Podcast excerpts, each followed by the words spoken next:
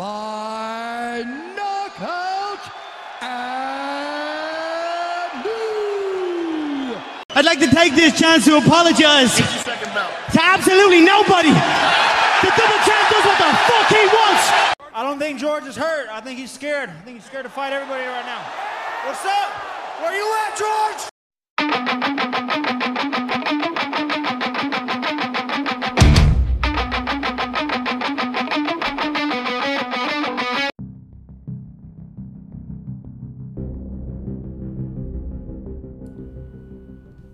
Mis amigos? Este es el primer episodio de Inside the Mat, un, un nuevo podcast que vamos a tener en MMA Order, donde vamos a tener invitados, eh, gente que está en el mundo de las artes marciales, jiu-jitsu, boxeo, artes marciales mixtas, eh, y en este caso tenemos a Eleazar Sánchez, el perro, un atleta eh, de, de Chihuahua, México, cinturón morado, ¿bajo quién Eleazar? Eh, mi maestro se llama Eric Sainz y Mario Carrasco. Y nuestro sensei arriba se llama eh, Jesse Briggs, Jesse Briggs. del Paso de Estados Unidos. Ok. Eh, Eleazar se, se, se desarrolla aquí en Chihuahua como maestro de, de MMA. Tiene su escuela, eh, Master Gym Chihuahua. Y pues es uno de los, de los protagonistas que tenemos aquí en la ciudad y, de, los, de los maestros en activo y peleadores en activo más, más, este, más activos actualmente. Eh, Eleazar viene de su última pelea en una super fight eh, en Saltillo. Eh, cuéntanos de esa, de esa pelea, Eleazar. Eh, fue un evento que se organizó en Saltillo eh, antes de lo de la pandemia. Fue un evento que fueron puras peleas pactadas. Este, mi pelea fue con kimono y estuvo suave. Nada más que ahí por la modalidad es empate o es ganar. Entonces, aunque yo haya hecho más puntos o lo que fuera, eh, fue empate porque nadie se sometió. ¿Qué, qué formato te gusta más? ¿El submission only o por puntos?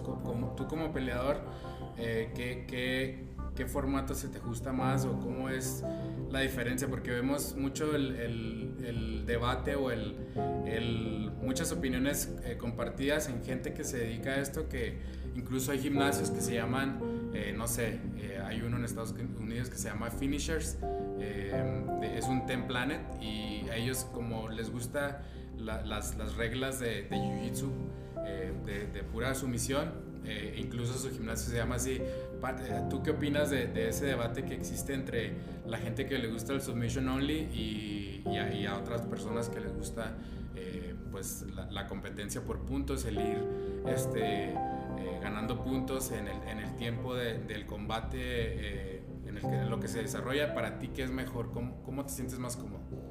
Eh, pues lo que es solo sumisión me gusta porque la pelea se vuelve muy agresiva porque los dos quieren ganar. Entonces eh, no hay espacios lentos en donde buscar hacer puntos o si ya voy ganando por puntos me amarro para que ya se acabe el tiempo y ya poder ganar. Entonces mm, solo sumisión me gusta. Eh, solo que hay unas en las que es solo empate o sumisión. Entonces, pues es bueno porque sí te hace ser un poco más agresivo. Pero por puntos se vuelve un poco más técnico porque tienes, que, tienes que trabajar un poquito más con tu, con tu juego, tienes que ir haciendo este, transiciones, ir ganando puntos, meterle un poco más de coco Sí. ir viendo el tiempo, son muchas cosas las que influyen. Entonces, ambas están suaves. A mí la verdad, el tiro que me ofrezcan es el que yo agarro. Entonces, si es solo sumisión, si es por puntos, cualquier tiro, a mí me gusta y más que nada pues me gusta variarle porque si es solo sumisión, me preparo para eso. O si es este por puntos, ya es dependiendo, va a ser mi preparación. Y pa- para la gente que, que- que te escucha y que no sabe eh, el puntaje, ¿nos puedes platicar más o menos a, a grande escala ¿cuál es el, el formato de puntaje más común que, que, se tiene en las competencias en México? Eh, pues el más común es por las reglas de la IBJJF, que es con lo que se rige la Federación de Jiu-Jitsu. Entonces todos los torneos, eh, el nacional y, y, y, muchos torneos se basan en esas reglas. Entonces ya no batallan, meten ese mismo formato. Sí. Algunos sí hacen algunos cambios, pero es, es con el que manejan eh, el de la IBJJF. Por ejemplo, una montada, un, una toma de espalda, un derribo, más o menos cómo son los puntajes, o sea que te dan de un solo punto, hay cosas que valen dos puntos, cosas que valen tres puntos. Eh, pues cada uno te va dando diferentes puntos. El, pues ya es meterse como que un poco más a detalle. Entonces, eh, por decir la toma de espalda te da ciertos puntos, te da cuatro, una montada, eh, un derribe de cadera, un derribe de las piernas es diferente, este, una rodilla en la barriga, cada uno te va a dar diferentes puntos, te dan de parte desde dos puntos, tres a cuatro. Entonces son, son como que los puntos que se te pueden ir dando. Okay. Hay ventajas el... también.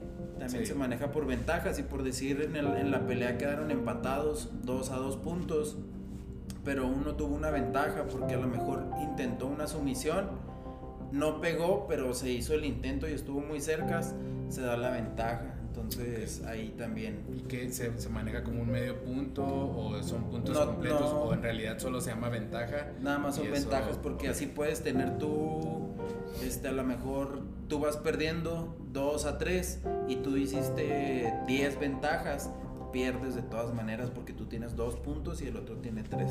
Okay. Entonces las ventajas se usan nada más para cuando empataste en puntos el que tenga más ventajas. Muy bien.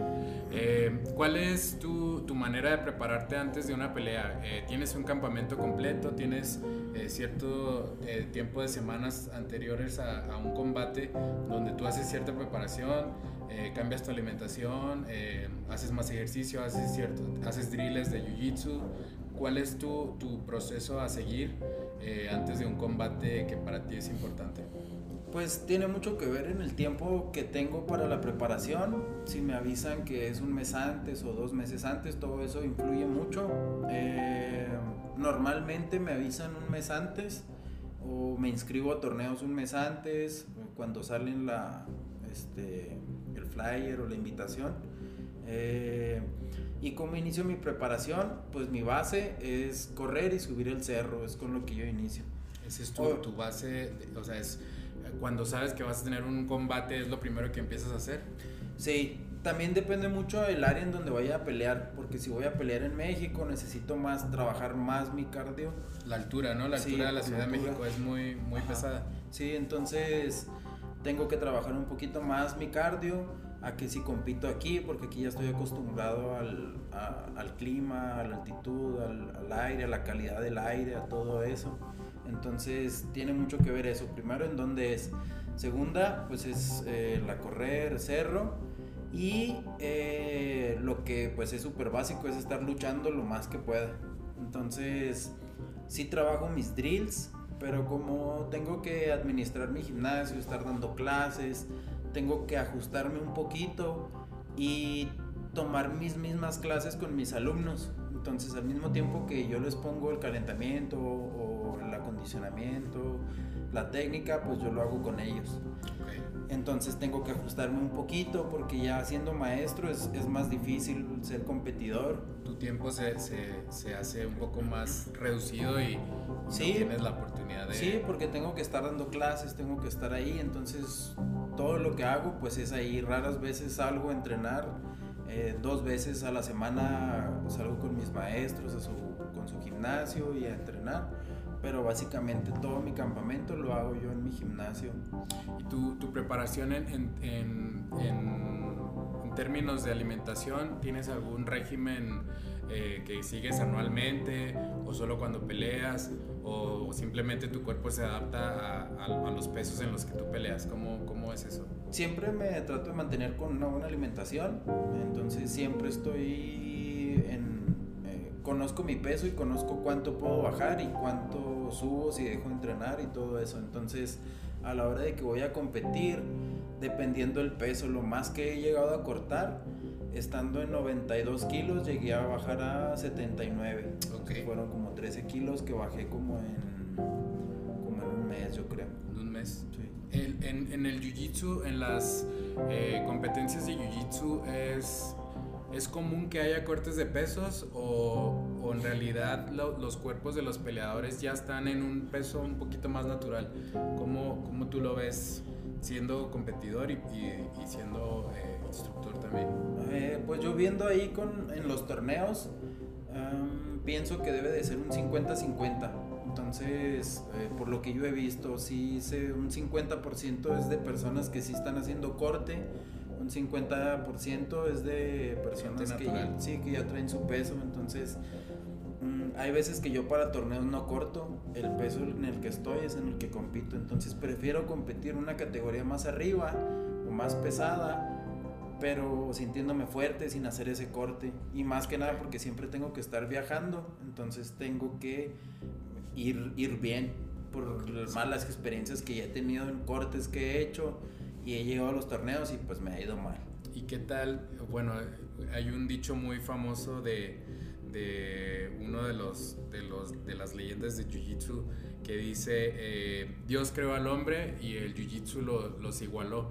¿Qué tan importante es una ventaja en Jiu-Jitsu el tamaño de- del peleador eh, en base a sus habilidades?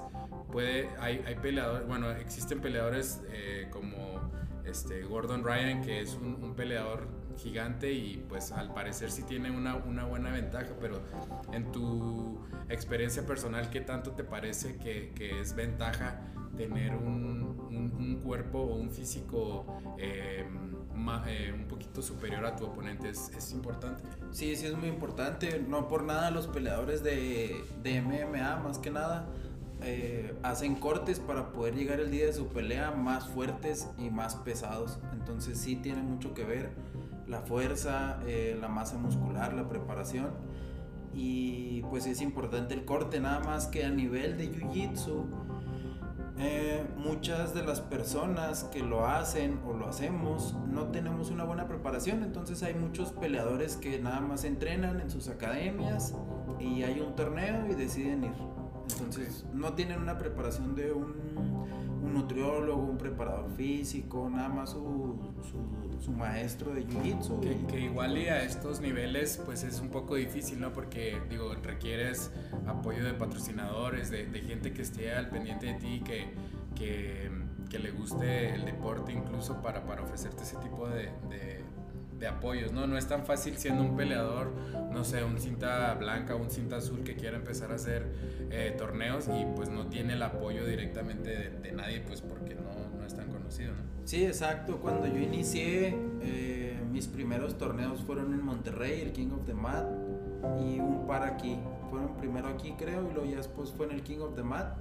Entonces, pues no, no hay. mm, Uno tiene que pagar sus viajes, sus inscripciones, su comida, su hotel, todo. O sea, cuando uno es cinta blanca, cinta azul, eh, en cinta azul apenas empieza uno como que a poderle rascar en patrocinadores. Pero en cinta blanca sí tiene uno que picar piedra y... Porque muchos me preguntan, oye, Sí. ¿y, y cómo le hago para patrocinadores? Y pues son cintas blancas, les digo, tienen que competir, tienen que, que sobresalir, porque un patrocinador lo que busca es que tengas un alcance en esa disciplina. Entonces, si tú tienes un alcance, a ellos les conviene porque la gente te ve y te conoce.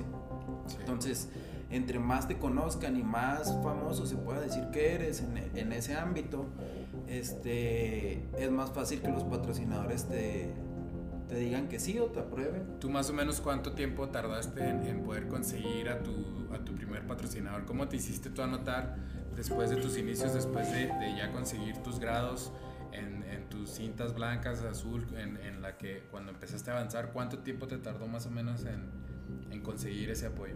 Mm, Pues cuando yo inicié en el Jiu-Jitsu, bueno, yo inicié hace seis años. Hace seis años que fue cuando yo inicié. eh, los dos primeros yo no competí.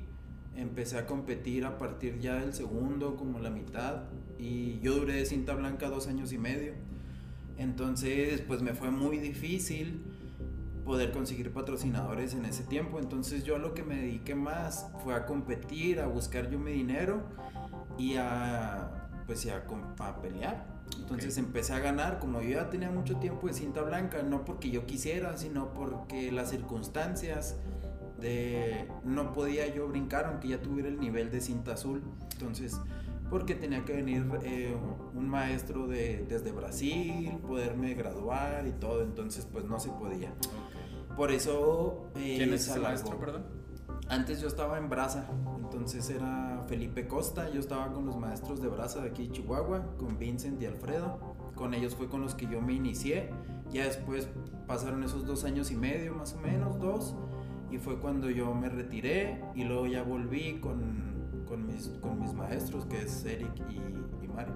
Ok, acabas de tocar un punto muy importante, también hay un... Eh, para toda la gente que, que, está envuelta en el mundo del Jiu-Jitsu hay un, debate también eh, muy grande de cuánto tiempo debe tener un peleador o un practicante del Jiu-Jitsu, cuánto tiempo debe durar por cinta. Hay gente que dice eh, que es por años, incluso hay una regla que sí está un poquito más establecida de, de que no puede haber cintas negras de cierta edad, tienes que tener cierta edad eh, mínima para ir subiendo y además tienes que tener cierto tiempo eh, practicando el deporte para ir subiendo. ¿Cómo, qué te parece a ti ese debate de, por ejemplo, vuelvo a mencionar a, Gordon Ryan y a Nicky Ryan, que son peleadores que tuvieron su cinta negra a, edades eh, pues súper jóvenes. Eh, Nicky Ryan tiene creo que ahorita 18 años y ya es un cinta negra del Dead Squad de, se me fue su nombre, pero perdón, de, Renzo Gracie Nueva York de Danaher, de John Danaher, el, el Dead Squad de John Danaher, para ti qué tan importante, y ya como maestro, y, tú cómo lo viviste, de el tiempo que, tiene que, tener un atleta en cada cinta para ir subiendo. ¿Qué te parece a ti ese, tema? ¿Cómo, cómo lo vives? Eh, pues sí, hay como muchas vertientes. Esa según la escuela, todas las escuelas tienen sus lineamientos, sus leyes, se podría decir. Eh, a mí en lo particular, como yo soy muy competitivo, yo empecé a subir muy rápido mis cintas a comparación de otros compañeros, porque yo, por lo mismo de que yo era muy competitivo, entonces me estaba topando yo en los nacionales, pues con los mejores, porque llegué a finales, eh, ahorita soy seis veces campeón nacional, entonces ese irte topando con los mejores, pues tus maestros van viendo que estás en un muy buen nivel. Entonces, si ya ganaste el, torneo nacional de México de tu cinta, pues significa que estás en el top de, de esa cinta, pues. Eso, eso para ti es un, o bueno, ya como maestro, es un, un, este, un logro suficiente para promoverte de, de color. No, no, puede que tú seas muy buen cinta azul, cinta morada, el mejor cinta morada de aquí y tengas el nivel para poder pasar a cinta café pero es lo que yo les digo a los alumnos, si no tienen eh, ciertos valores, cierta, cierta estructura como atleta y como persona, a mí en lo particular y mis maestros, mm, no se hace esa promoción. Entonces tú puedes ser muy bueno, pero si no eres bueno ayudando a tus demás compañeros, apoyando a la clase, si, si yo te dijera yo como profe, oye, ¿sabes qué? Este, ayúdame con ellos. Ah, no, no, no, no, ellos son principiantes, yo soy avanzado, yo voy a entrenar acá. Todo ese tipo de cosas, uno como maestro los va viendo y es de lo que también se ve para el avance o no de la cinta. Yo tengo alumnos que no compiten, nunca han competido y son cintas azules o pueden ser cintas moradas y no pasa nada, ellos van a seguir avanzando siendo que nunca han competido. Entonces yo entro como que en el rubro de los competidores. Y hay otro rubro que viene siendo el de los mm, el de los estudiantes, pues se podría decir. Como más la gente que se mete más en la en la teoría, por así decirlo, del jiu-jitsu. Sí, o simplemente que por el trabajo a lo mejor tú no puedes competir, por el dinero, por varias cuestiones, tú no puedes competir, entonces tú no eres competitivo. Y está bien, a ti te gusta el jiu-jitsu nada más para poder este socializar, porque te gusta y lo haces nada más por eso. No te interesa competir ni entrenas para competir. Entonces yo sí entreno para competir, entonces yo entro como que en ese rubro. Hay ciertas academias en las que sí se esperan un poquito más en darles las promociones de cinta porque quieren destacar bien en esa cinta. Entonces ah, luego ves cintas azules ganándoles a cintas cafés. Pero ya es según los intereses de la academia. A lo mejor quieren que ese alumno cinta azul gane un mundial y le gana a los cintas cafés de aquí o de ciertos lugares. Este, pero ya va al mundial y a lo mejor no gana, pero él lo están preparando para ese objetivo. Entonces es dependiendo qué es lo que quieres.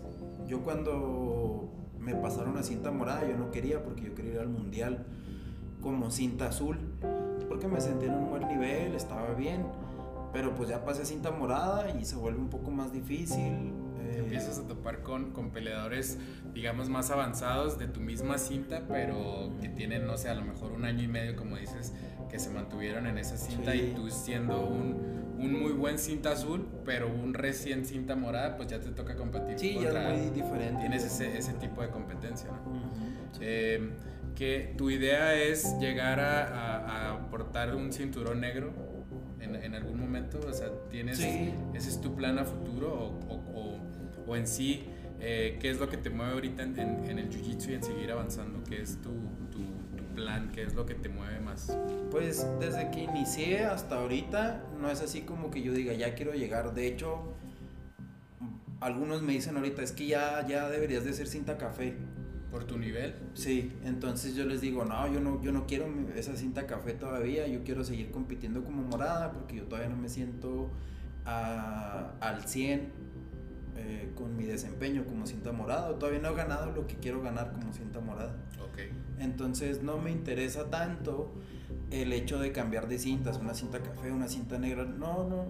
no Te vas trazando, necesito. te vas trazando objetivos, digamos, inmediatos eh, y tienes tu, tu- tu base de, de logros para ir subiendo en tus cintas. ¿O a qué te refieres cuando dices que no has ganado eh, lo que todavía quieres ganar como morada? Te, trazas, no sé, torneos, eh, te trazas, eh, no sé, un número de peleas.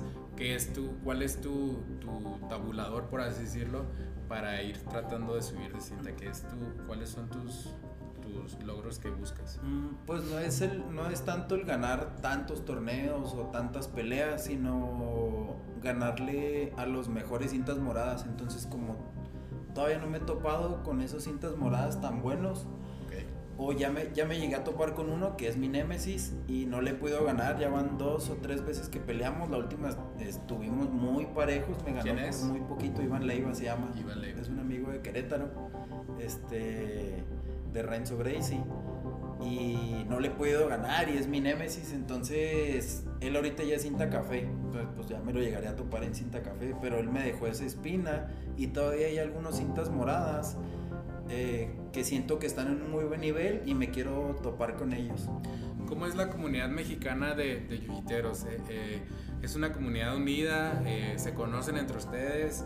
Eh, digo, se programan, eh, no sé, ahorita que mencionas que te gustaría pelear contra ciertas personas, eh, ustedes tienen la oportunidad de, de incluso no ponerse de acuerdo, pero estar de acuerdo en los torneos en los que van a participar para poder o sea, llevar a cabo esos combates. ¿Cómo, ¿Cómo ves tú la comunidad mexicana? Bueno, la comunidad eh, a mí me gusta mucho. Yo lo que más disfruto de ir a un torneo no es pelear, sino es ir a ver a mis amigos que conocí en, en torneos pasados. Me gusta ir, verlos, saludarlos, cotorrear con ellos y nos reímos y nos saludamos como si este, nos conociéramos de años o nos viéramos muy seguido. Sí. Pero nos vemos dos, tres veces al año nada más en los torneos. Pero nos da mucho gusto. Entonces es una comunidad muy unida. Tenemos grupos de WhatsApp en donde tengo amigos de Guadalajara, de Cancún, de Tijuana, de Estados Unidos, de México, de todos lados hay.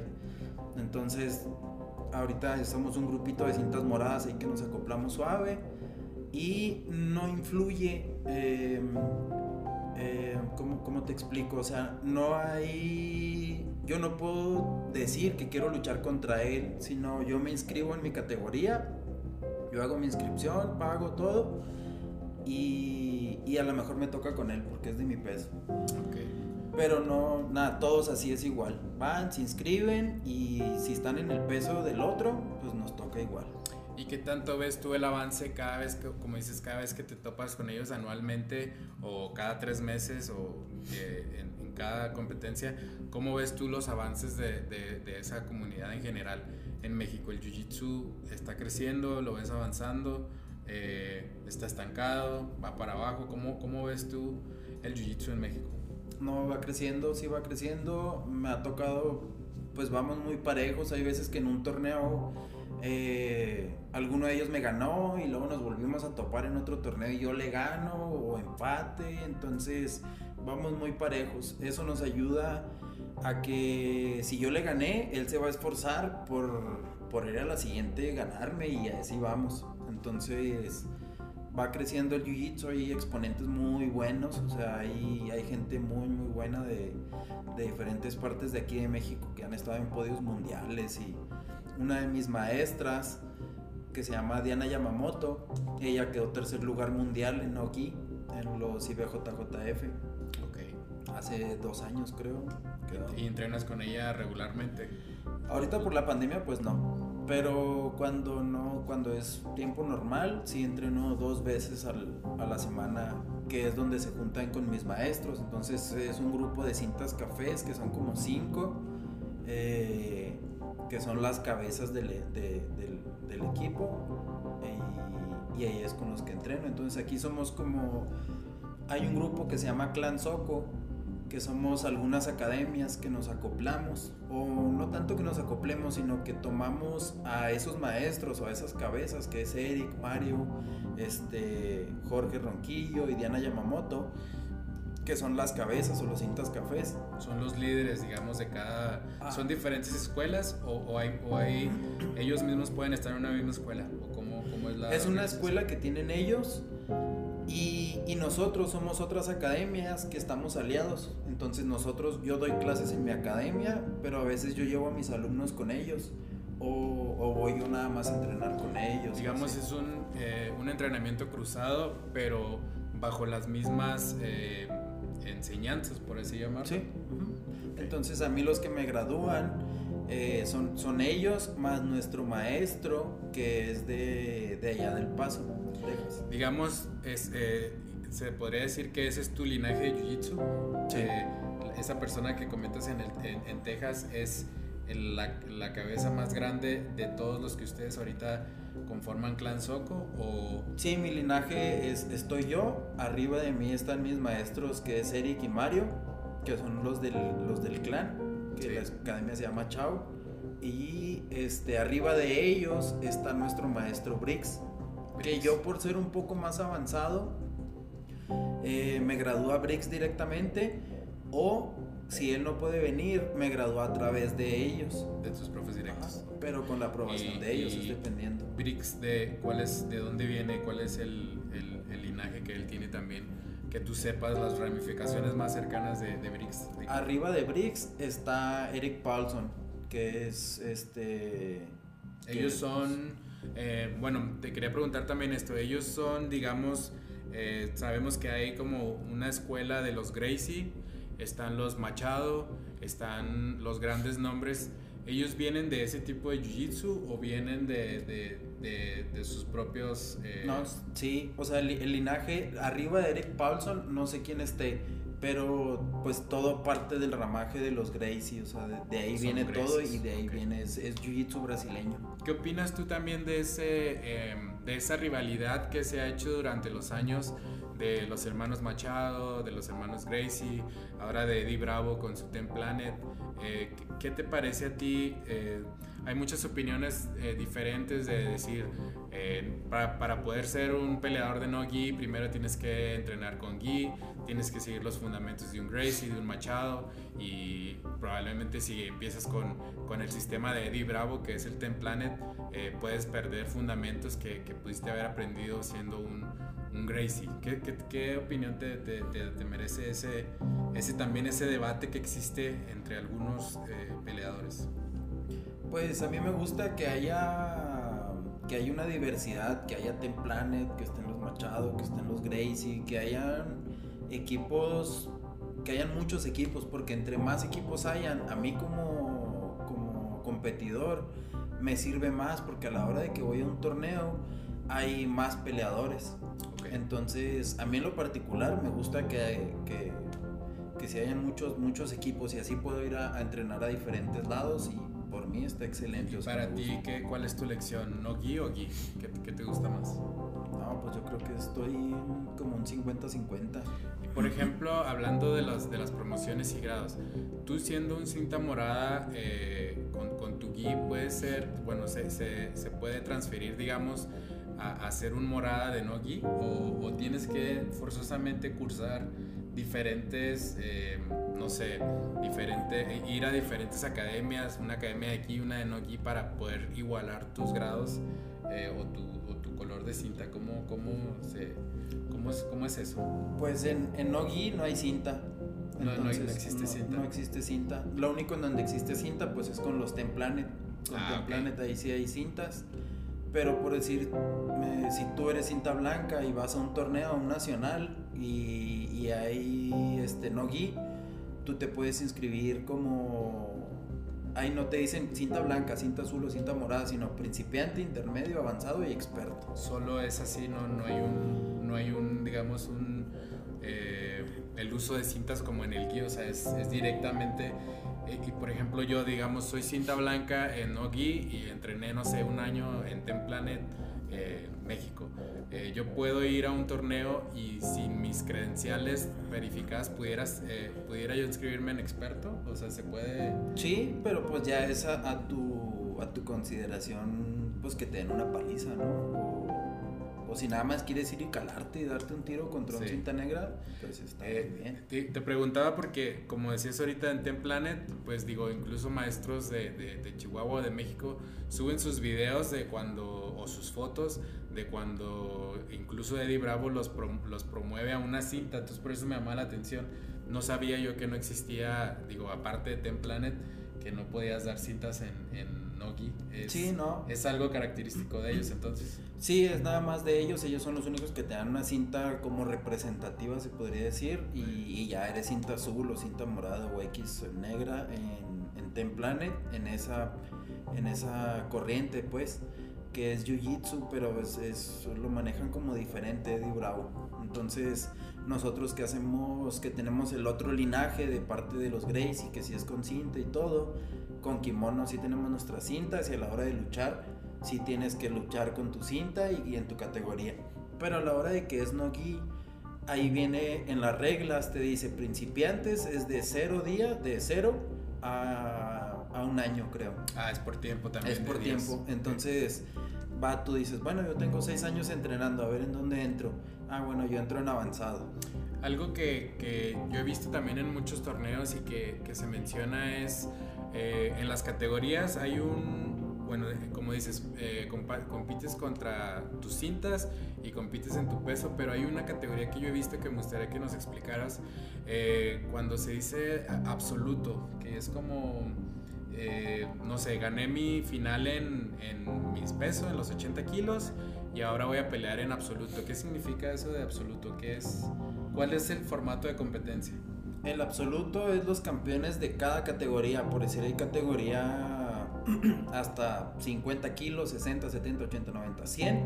Y el campeón de cada categoría de esas se puede inscribir a, a ese otro bracket eh, que es absoluto y entra en cualquier peso. Ahí no importan los pesos. Entonces, Digamos, puede pelear alguien de 50 kilos contra uno de 80 kilos y, Sí. y, puede haber, puede quedar campeón el, digamos, el más ligero de todos. O sea, es, Sí, es muy normal. A veces vas a ver videos en donde está peleando uno bien chiquitito contra uno bien gordote y el chiquitito pum pum pum le gana. Pero pues ahí es donde ya se refieren a donde digamos, pudiera ser como, eh, yéndonos al boxeo o a la MMA, sería como un pound for pound, o sea, como un libra por libra. Mis habilidades, aún yo pesando 50 kilos, si yo pesara 80, serían mejores que las tuyas, eh, pero nada más nos divide el peso. Eso es algo... Sí, ahí ya compiten, entonces vas luchando y hasta que ya llega un campeón absoluto, que es el que le ganó este pues a todos de cualquier peso. Y entonces esas medallas pues son valiosas porque compites contra los campeones. A comparación de un bracket normal que puede entrar un, chavo que a lo mejor se encontró una cinta morada y se la puso y se inscribió como cinta morada Sí. y peleaste contra él, ¿no? Pero acá no, acá son puros campeones de todas las categorías, o sea, fue el mejor de su categoría. Eh, ¿Cuántas veces has, o bueno, alguna vez has participado en uno de esos brackets? Sí, en el nacional, en el de esa foto, quedé, gané... La que estamos viendo aquí arriba. Sí. Gané, creo que en ese fue oro absoluto con sin kimono, no gi, y creo que tercer lugar con kimono. ¿Tiene, ¿tiene algún costo extra o, o simplemente tienes el derecho de hacerlo ya por ganar tu Sí, tienes el derecho de hacerlo por ganar tu categoría, te puedes inscribir. Órale, muy bien. Entonces he estado en varios, siempre me gusta competir en los absolutos, siempre me gusta luchar las veces que más pueda, porque ya se está haciendo el gasto para ir hasta allá, eh, a México o a donde sea, entonces siempre me gusta entrar en los absolutos y siempre compito. Ahorita ya te escuchamos como un peleador, digamos, eh, consagrado y, un, peleador de gran nivel. Eh, vamos a envolvernos eh, seis años. ¿Cómo fue tu inicio? ¿Qué fue lo que el, el gusanito que te dio a decir, ah, existe esto que se llama Jiu-Jitsu, me gustaría eh, practicarlo? ¿Qué fue lo que te motivó más? ¿Cómo entraste al, al mundo de, las artes marciales y, qué fue lo que te llevó a, a ser eh, pues el peleador que eres ahorita? Eh, pues bueno, a mí las artes marciales me empezaron a gustar desde los desde que estaba en la panza de mi mamá, porque mi papá es maestro de, de Lima Lama. Ah, ok, tu papá también. Sí, entonces él tenía, él inició su academia en el 92, que fue cuando yo nací. Entonces yo desde los 5 años empecé a hacer Lima Lama, kickboxing, eh, peleé, fui a torneos a nacionales de Lima Lama en ese entonces. Eh, luego ya después, cuando yo cumplí 15, 16 años, que ya estaba en el Cebetis, me empecé a ir un poco más por el lado del fútbol americano, entonces me, me despegué un poco de las artes marciales y me fui al fútbol americano. Es la prepa, para los que no saben, el Cebetis es, es como el, el nivel de prepa aquí en, en México. Existe esa escuela y te fuiste ahí al americano. Sí, entonces me voy para allá, eh, dejo de hacer artes marciales de los 16 a los 22, a los 22, 23 años. Que ese fue el tiempo que jugaste en, en fútbol americano como tu deporte base, por así decirlo. Sí, entonces dejé mi carrera como competidor de artes marciales y me dediqué a esto. Antes de yo salirme de eso, cuando yo tenía aproximadamente como 14 años, hace como, sí, como 14, 15 años, hace como 13 años de eso, y ahorita tengo 28, mi papá tenía su gimnasio. Entonces teníamos el grupo de, de, de, de, de jóvenes de mi edad más o menos, de 15, 16, 17 años. Y llegó un profe de Nueva York, se llama Miguel Mares creo. Nunca lo volvimos a ver. ¿De Lima Lama o de No, qué? de Jiu-Jitsu. Ah, de Jiu-Jitsu. Entonces, imagínate, eso fue hace como 13 años o 14 casi. Llegó al gimnasio de mi papá, pues yo estaba bien chavito, yo nomás hacía lima lama y peleaba y ya, ¿no? Entonces dice que quiere enseñar jiu-jitsu y que anda buscando porque él viene de vacaciones y va a estar seis meses aquí. Entonces mi papá dice que sí y empieza a dar el jiu-jitsu en, en nuestro gimnasio de Lima y kickboxing. Nos empieza a dar ese jiu-jitsu, pero era un jiu-jitsu un poco rústico y- y duro. No sabía captar a los niños, entonces los empezaron a salirse los chavitos de los 10 años y luego los de 11 y luego los de 12 porque estaba muy duro. Y luego empe- se empezó a ir todo el grupo y los últimos que quedamos fuimos mi papá y yo. A mí en ese entonces no me llamó la atención mucho el jiu-jitsu. Entonces decidí por salirme. De ahí no le seguí, mi papá sí le siguió un poco y ahí quedó. Yo ya me, me salgo este, de Lima Lama y kickboxing para hacer fútbol americano. Ahí se me van seis años. Vuelvo a los 22 o 23 a dar clases de Lima Lama. Inicié con mi academia, un gimnasio donde yo rentaba unas horas y así. Sí. Luego a los 24, a los... ¿A los cuántos años fue?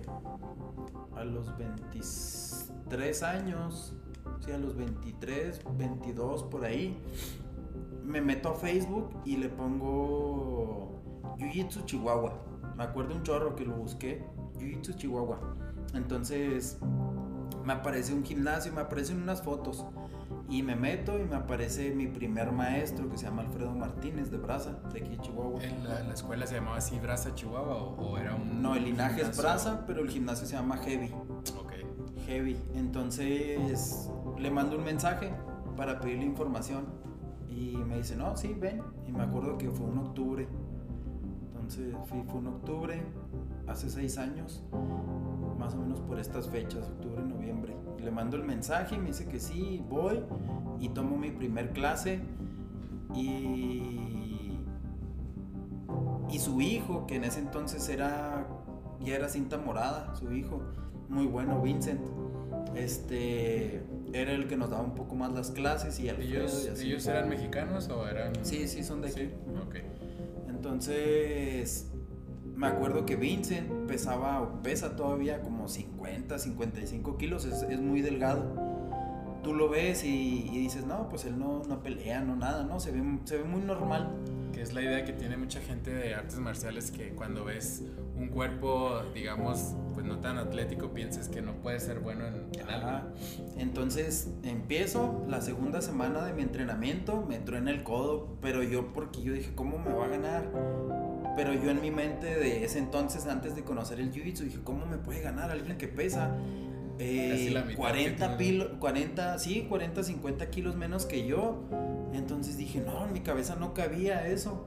Y pues yo por aferrado, pues que me en el codo. Y duré como dos o tres semanas sin entrenar. De ahí ya vuelvo pero con otra mentalidad diferente, entonces ya empiezo a comprenderlo más y empiezo a ver qué onda y de ahí me agarré. Entonces ya nunca lo solté y ya llevo seis años haciéndolo eh, seguido, pero ahí fue. Digamos, tuviste la, la, la lección de, del, del principiante, ¿no? Que muchos vamos a entrenar y, y vemos, no sé, incluso a niños o a gente que, o mujeres o cosas así, que ves una mujer, no sé, chiquita eh, y que de repente te toma la espalda y te hace un- una sumisión que no esperabas. Sí. Digamos, tuviste la lección del principiante y que fue lo que te hizo Exacto. este, aferrarte más al... al al arte marcial. Sí, eso, eso fue lo que me pasó y, y ya de ahí ya no lo solté. Este, duré varios años ahí con mis maestros, ya después por situaciones me cambié y ya es con los maestros con los que estoy, pero los primeros que,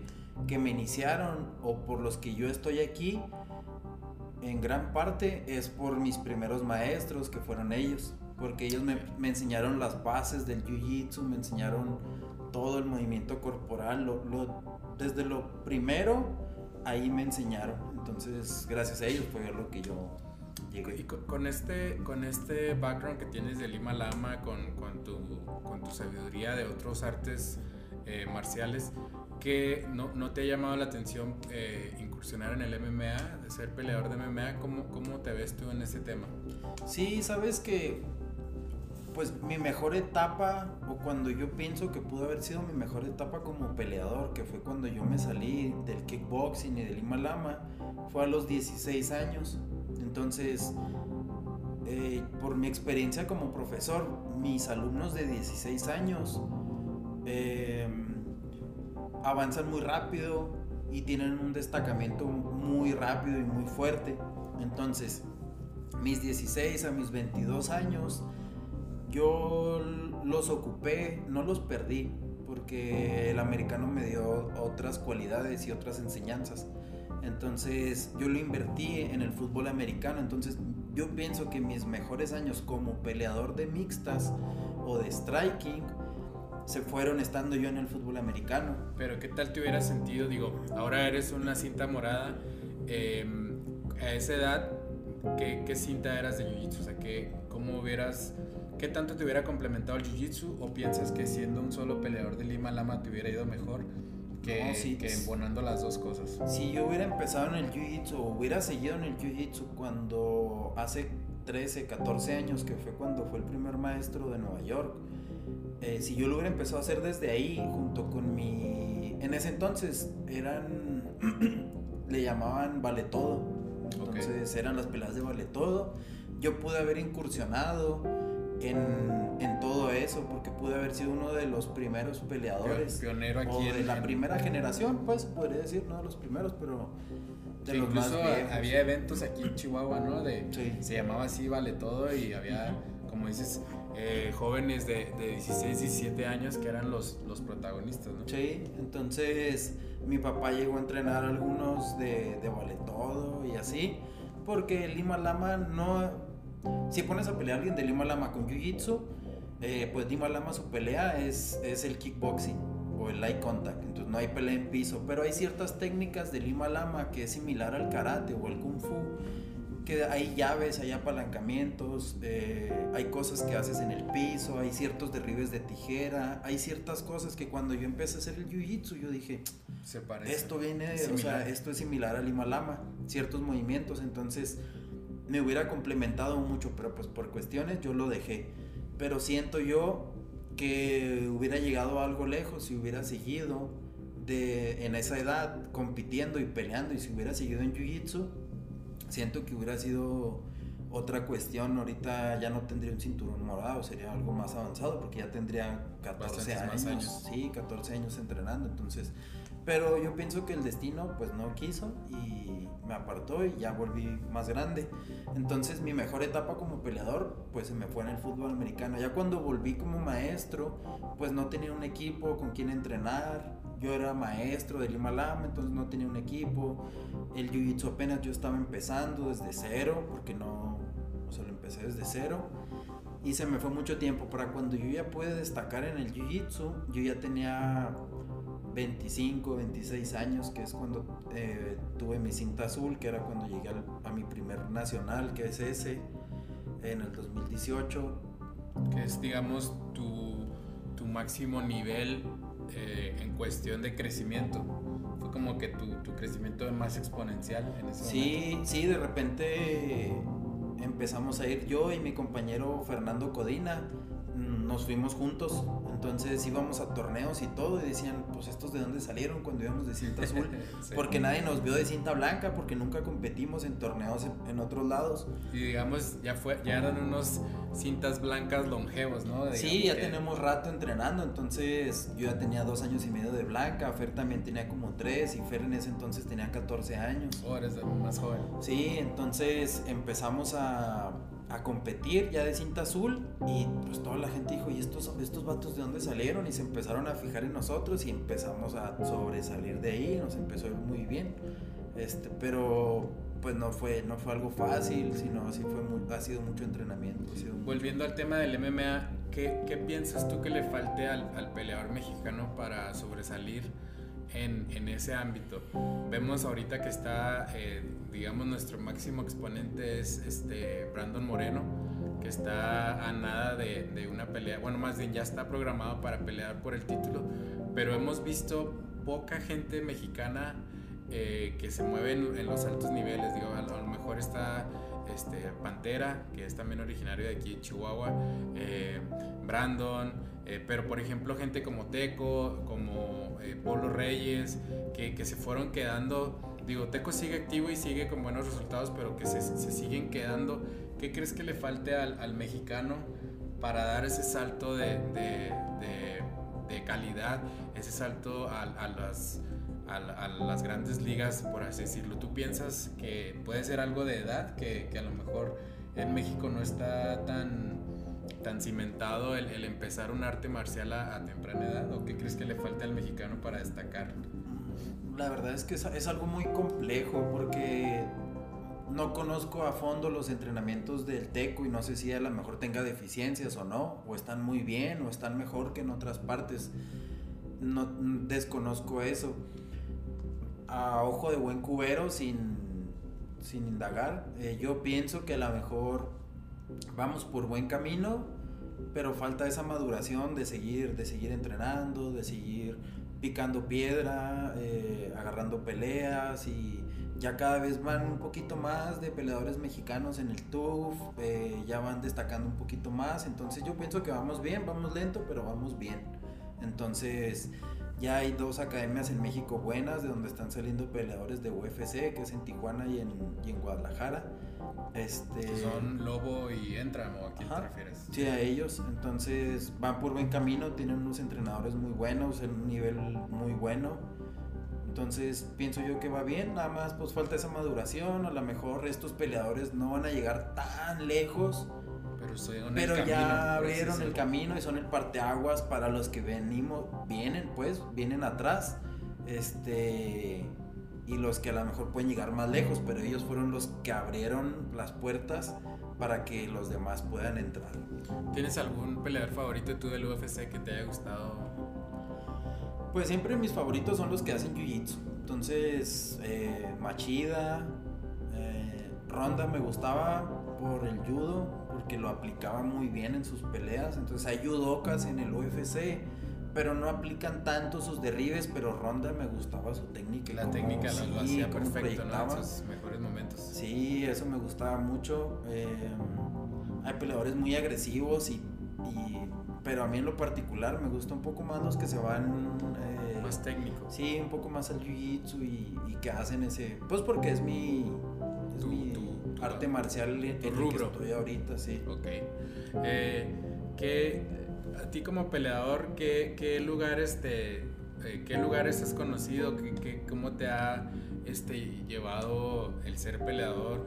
¿Cuáles han sido tus mejores peleas? ¿Qué, qué experiencia tienes así de, de las más, em, digamos, representativas o significativas para ti? Pues el, el jiu-jitsu me ha llevado a, Tijuana, me ha llevado a Guadalajara, me ha llevado a México, me ha llevado a Monterrey, a Saltillo, a Torreón, a, lugares aquí cerca como Juárez, Al Paso. He ido a diferentes lugares. Sí me ha llevado, más que nada me ha gustado la gente que he conocido, mis amigos que, que he hecho ahí, es, es lo mejor, es lo que más me llena. Este tengo dos academias, tengo tres academias aparte de la mía, dos que están en Juárez y una que está en Parral. Eh, y ellos están bajo mi tutela, yo los entreno y ellos son tienen el nombre de su academia, se llama uno se llama Raptors, Warriors y One Sport. Eh, yo los entreno en lo que es el jiu-jitsu, ellos aparte hacen su striking, pero están bajo mi tutela en el jiu-jitsu. Los de Parral eh, son dos hermanos, los que son las cabezas, y uno de ellos, bueno, los dos se fueron al Mundial de MMA, que fue en, en Abu Dhabi, y uno de ellos fue el que peleó, Alexis, y, el, y su carnal Carlos, pues fue el que lo subió y todo, entonces ya fueron al Mundial de MMA, junto con algunos otros de aquí de Chihuahua, hicieron un buen papel, no llegaron a podio, pero el simple hecho de estar ahí está genial. Este. Y, y pues es a donde me ha, me ha llevado un poco el jiu-jitsu. He conocido es- mucha gente. ¿Cuál es tu mejor pelea, tu mejor tiro que, que, digamos, eh, no sé, en un entrenamiento o en un, en un torneo, cuál es tu pelea más memorable personalmente? Yo creo que la que más me llenó y en la que yo iba sin ninguna preocupación y al final yo me sentí súper feliz. La única que recuerdo de no sé cuántas veces he peleado es contra Fer, que es mi, mi partner, uno de... O sea, ¿ustedes dos derecha, compitieron oficialmente Sí. en, un, en un torneo? Sí, fue una semifinal en León, Guanajuato. Ya hemos peleado dos veces en torneos. Y, digamos, es suerte, lo- lo- lo- el destino los lleva a Sí. juntarse en... Sí, el de León, Guanajuato eran nuestros primeros torneos fuera, entonces pues teníamos que picar piedra y entrarle a absolutos. Yo pues estoy pesado, pero Fer pesa 60 kilos, por ahí anda. Entonces cuando, cuando nos metemos al absoluto, porque él ganó su... Me acuerdo en ese torneo, fíjate, que estaba yo en mi área sentado, pues con los que iba a pelear, al mismo tiempo que Fer, pero Fer estaba en la de enfrente. Sí. Entonces yo estaba aquí y viéndolo pelear desde aquí, pero yo no podía estar en su esquina porque tenía que estar aquí y nada más íbamos él y yo, no tenemos esquinas. Entonces estaba allá y, y yo lo veía y desde acá le gritaba, eh, Fer, y, y ya acababa el tiro y ya me decía, gané. Y yo, y luego ya me decían, vas tú y ahora entraba yo y me daba el tiro y mientras Fer me estaba viendo de allá y así estábamos. Pero no teníamos esquina, pues nomás estábamos así. Y ya después ganamos nuestras categorías, quedamos en primer lugar ambos. Ese fue en León, Guanajuato. Y empezamos a pelear el absoluto, un tiro, otro y otro, hasta que llegamos a la semifinal. Entonces el que ganaba de nosotros dos iba a la final.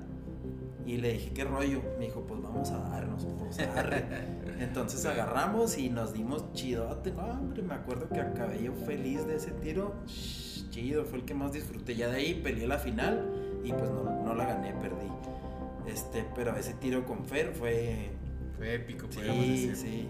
Ahorita que mencionas que no tienen esquinas, ¿cómo, eh, cómo es el, el, digamos, el, el trámite de un peleador que es solo? ¿Ustedes tienen patrocinadores o cómo se maneja eso? Sí, hay, hay, hay, varios competidores que no tienen patrocinadores porque no se ven tanto como competidores y no compiten de vez en cuando y así. Pero ah, vemos algunos competidores que sí tenemos patrocinadores. ¿Tus Entonces, patrocinadores son locales o cómo, cómo los conseguiste? sí, la, la gran mayoría ¿Con o quiénes todos. trabajas? ¿Cómo, cómo llega esa, cómo llega el acercamiento de- de no sé qué te patrocina, pero de una tienda de, no sé, de, de ropa de MMA o cómo es el acercamiento? ¿Qui- qui- ¿Quiénes son los que te han, digamos, cobijado en, en este aspecto de, de ser un competidor? Pues cuando yo inicié, pues tuve que, que empezar a darle y, y- y darme un cierto renombre o, o que ya vieran que soy alguien, pues, llegando a podios y ganando ciertas medallas y ciertos lugares. Entonces, ya cuando logramos eso, eh, el primer, me acuerdo el primer patrocinio que yo pedí aquí en Chihuahua fue a una clínica y me dijo que no. Entonces, pues era la primera vez que yo pedía. Y, y me dice, no, pues no se arma. Y pues sí me, me sacó de onda y me agüité un poco.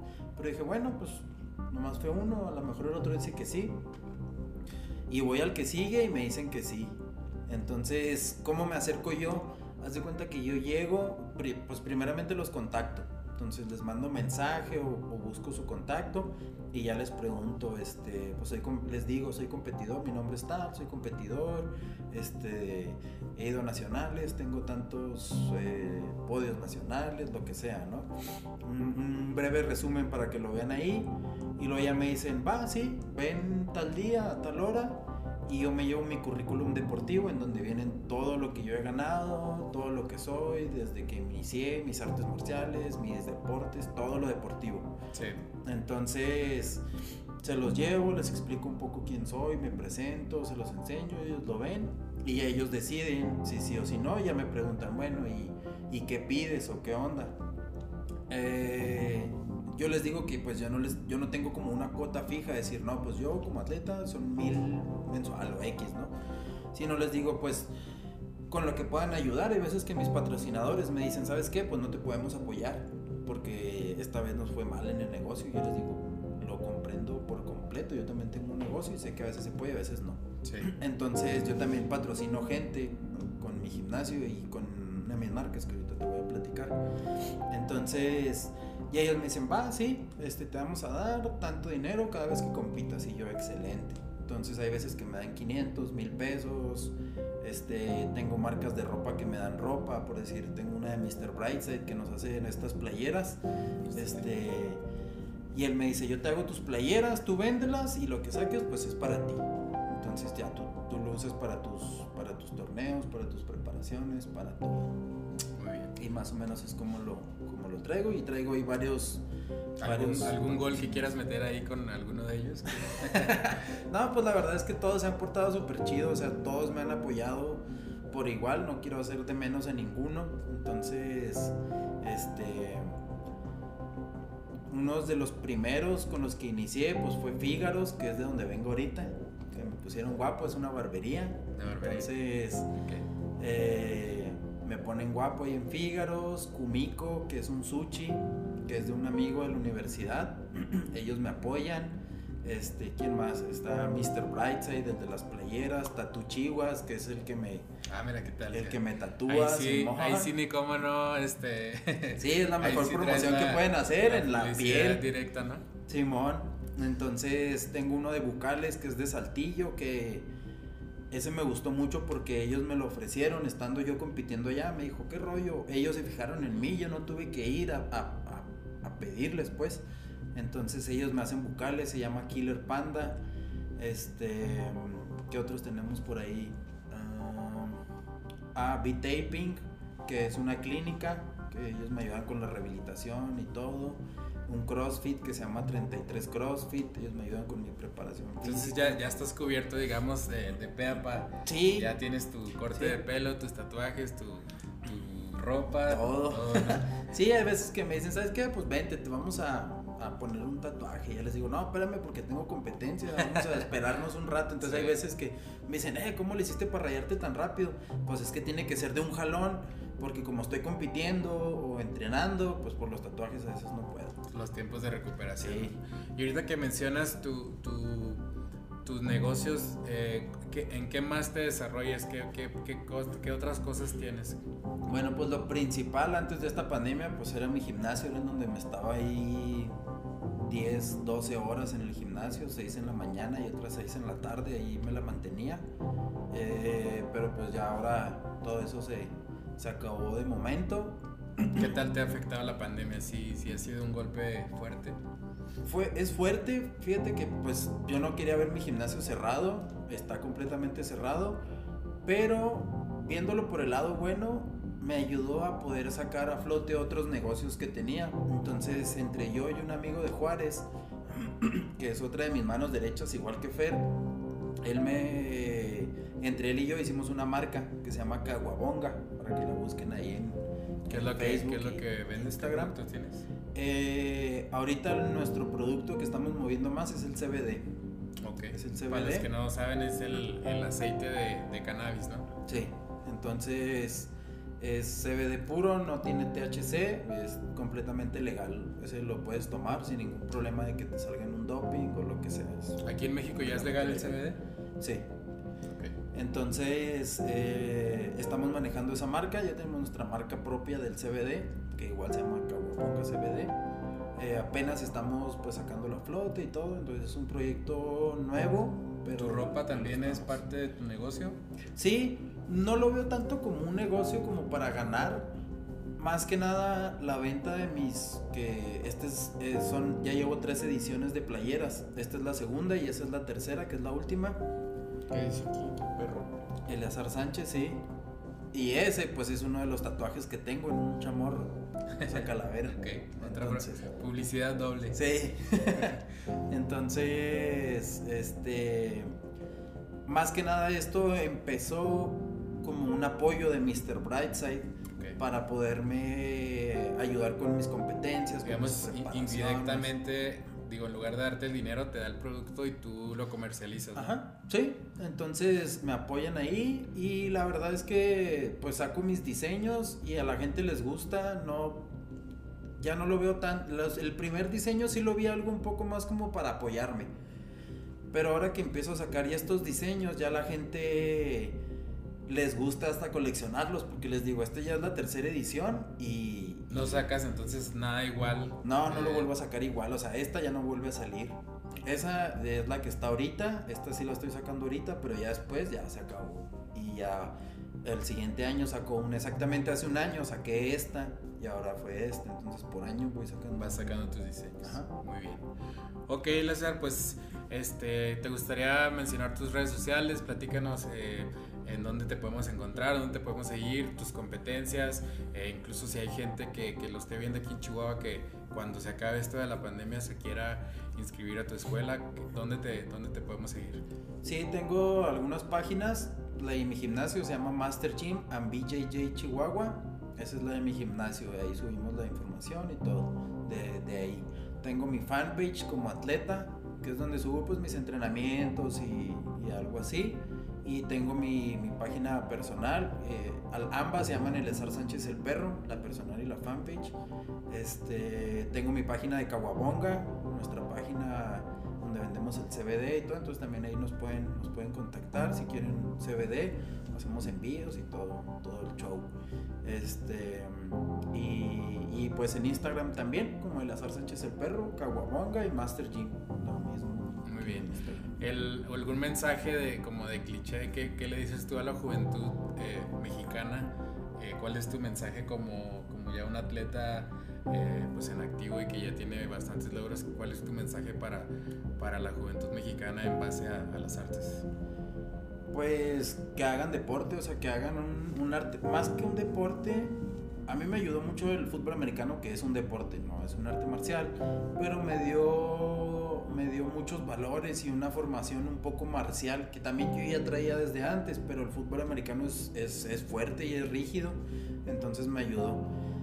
Eh, búsquense algún deporte o algún arte marcial que tenga esos porque les va a ayudar mucho eh, ya en su vida como adulto a la hora de tomar decisiones y todo esto eh, les va a ayudar mucho entonces sí algún arte marcial lo que sea yo a mí en lo particular me gusta mucho el jiu-jitsu es lo que ahorita más amo y lo que más hago pero no tienen que hacer a fuerzas jiu-jitsu cualquier deporte que hagan está excelente o arte marcial está excelente muy bien.